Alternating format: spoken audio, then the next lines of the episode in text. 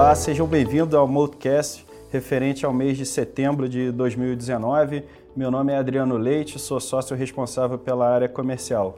Junto comigo eu tenho Cássio Bruno, sócio responsável pela área de gestão. Hoje aqui o objetivo é a gente entender um pouco o que aconteceu no mês de setembro, um mês em que foi bastante desafiador no cenário externo e fazer a conexão junto com o mercado local, tentando entender aonde foram as oportunidades no mercado de ações. Em seguida, a gente vai falar um pouco sobre a performance dos fundos e os principais destaques, no caso o Multi-Capital Equity Hedge, o Multi-Capital FIC FIA e o Multi-Capital Long Bias.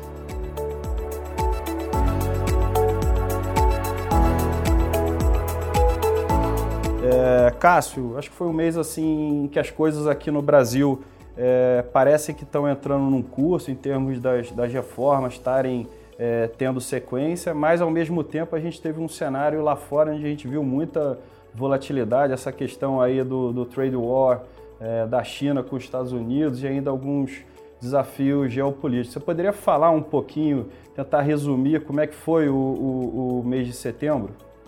Bom, é, o grande destaque do, do, do, dos últimos meses tem sido a desaceleração global, é, principalmente pelos PMI. Então, o mundo inteiro está desacelerando, é, tanto a China como, como os Estados Unidos. E aí, Europa, Japão estão nesse processo. Esse processo desencadeou, ele é desencadeado em parte pelo, pelo trade war, em parte por uma desaceleração de um ciclo muito longo, Uh, dentro desse, desse, desse, desse cenário, uh, a gente tem tido altos e baixos no, no, no, trade war. A gente tem, passou por um momento de mais tensão ao longo do mês passado e a partir desse mês está tá melhorando um pouco. mas o grande destaque são esses PMIs mais baixos no mundo. dando, dando um pouco de, de cor nisso, isso teve uma resposta é, bem forte do, do, dos bancos centrais, na, principalmente do Fed, entregando aí o que o mercado esperava do, de taxa de juros, o que fez com que um cenário bastante desafiador do ponto de vista macroeconômico não tenha tido um efeito tão complexo uh, ou tão complicado nos mercados internacionais. Você teve uma queda, obviamente, uh, mas não tão, tão expressiva como você deveria esperar num cenário tão adverso como no mês passado. E, e a eleição americana já é algo para a gente aqui no Brasil começar a colocar no radar e, e, acompanhar, ou seja, já vai começar a causar algum ruído, algum tipo de volatilidade? É, isso é algo que a gente conversa bastante aqui dentro da Molt, é, nunca foi importante, isso pode passar a ser importante. Os Estados Unidos, é, dado a, a complexidade da eleição lá e a possibilidade de ter um cenário em que é, candidatos de centro-esquerda consigam, de, de, esquerda efetivamente, é, consigam chegar mais longe nas, nas primárias americanas e serem o, o, os candidatos contra o Trump, isso deve causar algum tipo de receio no mercado ao longo do ano que vem. Então é muito importante acompanhar. É, a eleição anterior teve, o Trump era, era, era um risco.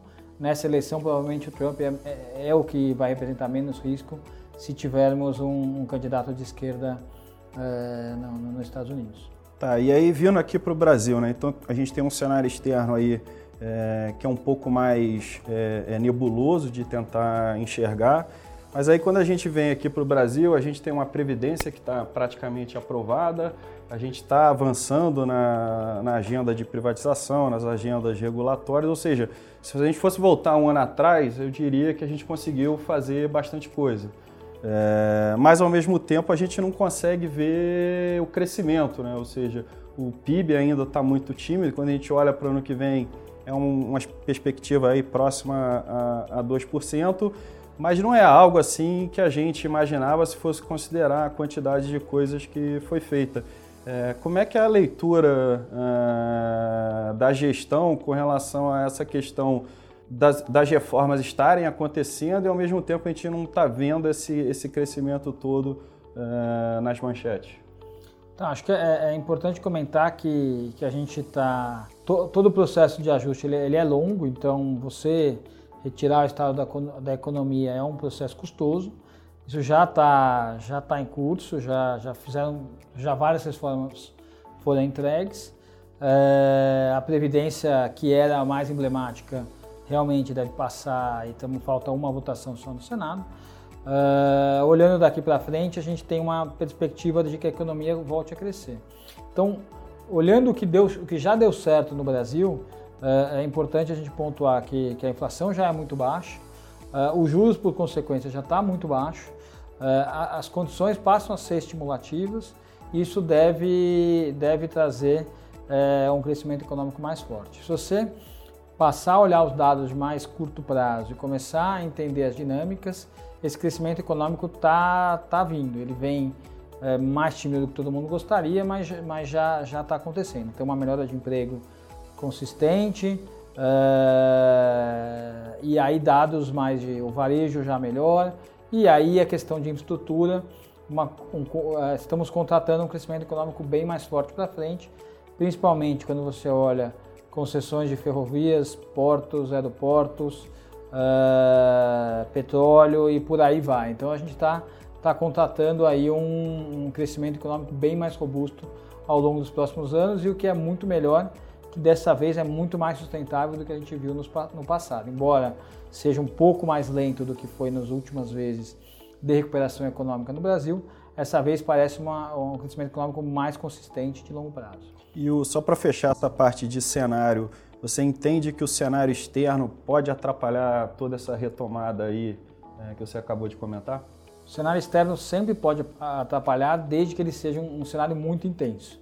O que a gente tem visto ainda no cenário externo é um cenário um pouco mais complicado, mas nada muito intenso. Então você não tem tido grandes quedas de mercado lá fora. Agora, obviamente, se a gente encontrar um cenário como 2008 ou 2001, é, é algo que complica um pouco mais a, o cenário no Brasil. A gente acredita que uma recessão leve nos Estados Unidos, o Brasil tem capacidade de, de continuar crescendo. Não, legal. É importante a gente ter esse entendimento da dinâmica externa, assim como aqui do Brasil, até porque é para a gente poder entender que é o próximo assunto da rentabilidade dos fundos. Multicapital Equity Head Bem, começando falando sobre os destaques dos, dos, fundos, né, as posições, vamos começar pelo Multi Capital Equity Hedge, que é o nosso fundo long and short, ou seja, o nosso fundo de, de valor relativo. Né? Acho que os destaques positivos que a gente pode citar, por ordem, foram Latam com Copa, né? Lembrando que sempre a primeira, a primeira ação que eu estou falando é em quem a gente está comprado e a segunda é em quem a gente está vendido. Né? Então, no caso, a gente está comprado em Latam e vendido em Copa. Depois, o destaque é lojas americanas comprado com o Carrefour vendido.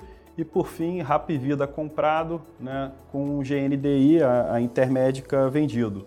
É, Cássio, acho que aqui o que chama mais a atenção, o que aguça e provavelmente a curiosidade, é a posição comprada em Latam e vendida em Copa. O que, que você pode falar sobre o racional e por que, que ganhou tanto dinheiro no mês? Então, passando rapidamente pelo racional, a ideia que a gente da construção da posição, está posicionado numa empresa é, bastante é, ligada ao Brasil, que é, que é a Latam, então ela tem uma posição muito grande via TAM, 40% de share, é, e vendida numa, numa empresa é, que não tem Brasil. Então, a nossa ideia positiva do setor de aviação no Brasil era expressado via essa posição. É, durante o mês passado, a gente teve um evento, o evento foi a troca ou a eventual a, a compra da, da, da, Delta de uma posição na Latam, então a, ela pagou o dobro do, do, do que estava sendo negociado no mercado, e a eventual saída, ou deve-se sair, a Delta já anunciou a saída na participação da Gol. Então isso foi o que, o que fez com que o mercado colocasse no preço bastante. A gente, por conta desse evento e da expressiva alta que a Latam teve, a gente saiu uh, desse long Latam e trocou para uma posição long Gol uh, durante o mês passado. Acho que é importante falar aqui, só para deixar claro que no caso essa posição não tem exposição ao câmbio, né? Ela é uma exposição sem exposição nenhuma ao câmbio. Tá ok, legal. Agora indo aí para os detratores, ou seja, quem contribuiu de forma negativa uh, para o Multicapital Equity Hedge, é, acho que é curioso porque os dois, as duas principais posições são do setor de telecomunicações. No caso, o maior detrator foi comprado em Oi e vendido em Vivo, e o segundo maior detrator foi comprado em TIM e vendido em, em Vivo também. E por fim, a terceira, a gente tem uma posição comprada em Locamérica e, me, é, e vendido em Movida. É, o que, que você pode comentar o porquê que o setor de telecomunicações é, não performou bem no mês passado? Então, essa, essa é uma tese antiga que a gente tem, então a gente tem trabalhado é, o setor de telecomunicações posicionado na. A gente entende, na verdade, essa posição TIM mais Oi contra Vivo, uma posição só. A gente entende que, que existe uma possibilidade razoável de ter uma fusão entre as duas companhias ou é, algum tipo de negócio da telecom, da, da, da operação móvel da Oi é, é, com a TIM. Então a gente entende que isso deveria ser precificado no mercado em algum momento.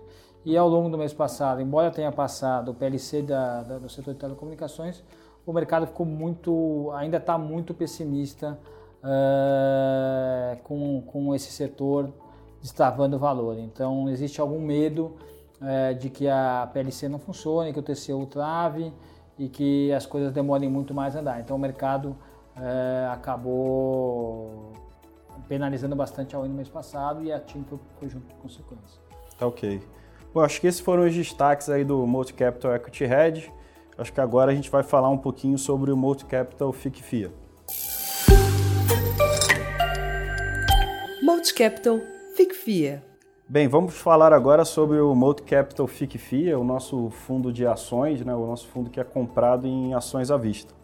Os destaques positivos no mês de setembro foram JBS, Petrobras e Croton, atual Cognis, né?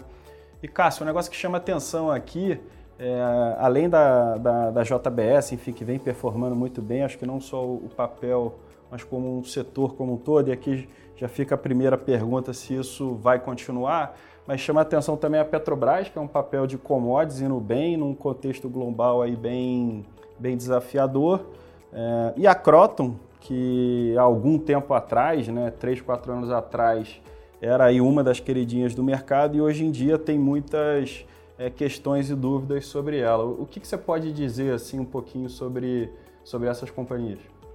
Acho que começar um pouquinho sobre a Petro, que é mais fácil. Mês passado teve evento geopolítico na, na Arábia Saudita, então o ataque do Irã na Arábia Saudita, o petróleo andou bastante, a Petrobras andou por consequência. A gente operou bastante bem esse, esse, esse evento. É, e a gente continua, bastante, continua bem posicionado na Petro. JBS é uma a continuidade ainda do cenário de proteínas é, global ainda melhor. É, então esse, esse, cenário continua, a, a, gripe suína, a febre suína africana ainda continua acontecendo. É, os spreads bastante positivos, o resultado muito bom é, da companhia, e isso tem sido colocado no preço. Então essa é uma posição que a gente, a gente mantém e reduzir um pouquinho ao longo do mês. É, mês aí, de outubro, né? Ao mês de outubro já, né?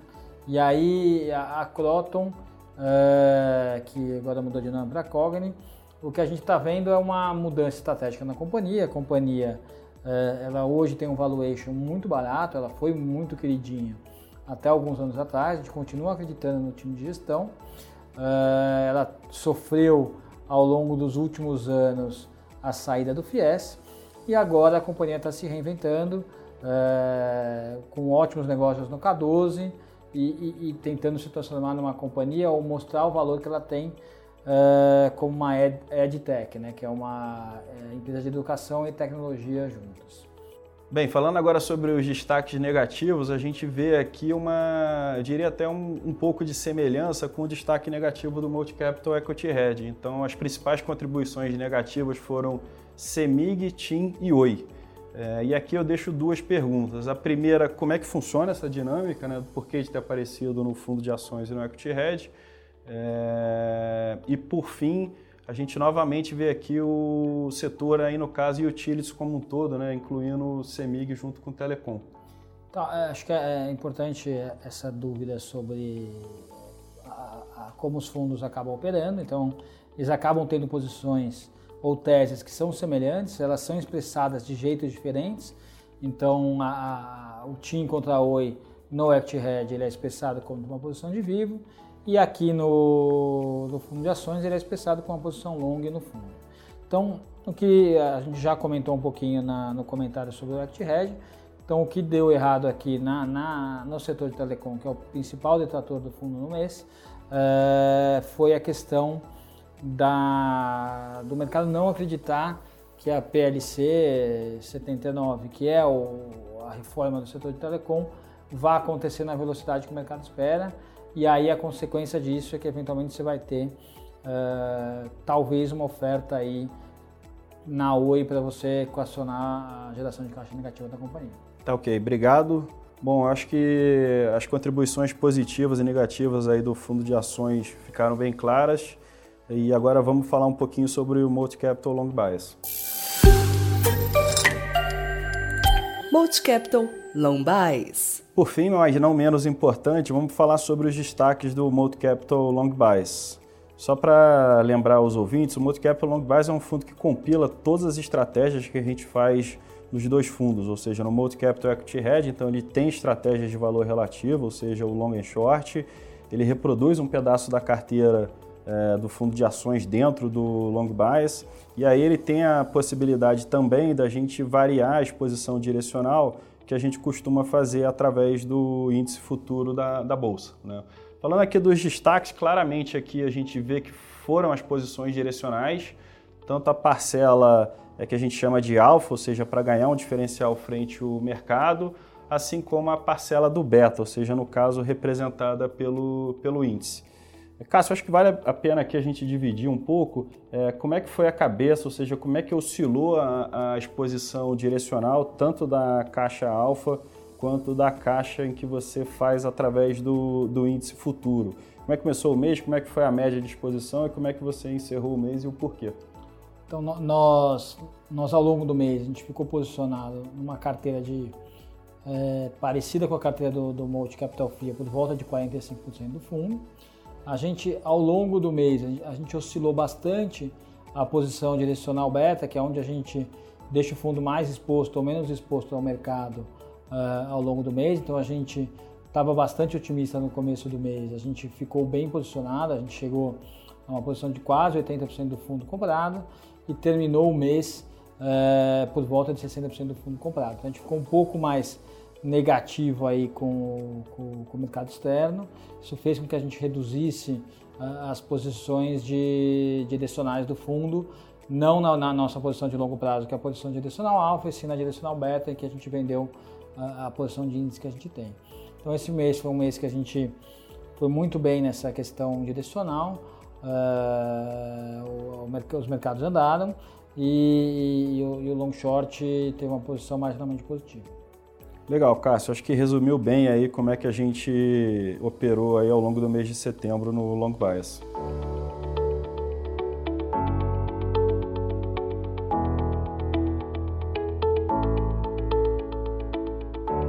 Bom, então é isso. Muito obrigado. A gente vai encerrando aqui a primeira edição do Multicast.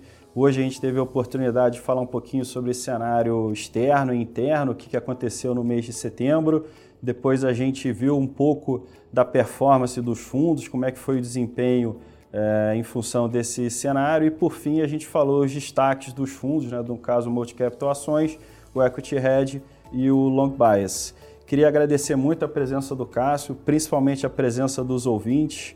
É, quem quiser saber mais informação sobre a Multi, por favor, se inscrevam no nosso feed, ele vai estar disponível nas principais plataformas de streaming. Uma outra forma também de acessar a gente é através do nosso site www.mold.com.br. É isso aí, muito obrigado e até o próximo Multicast.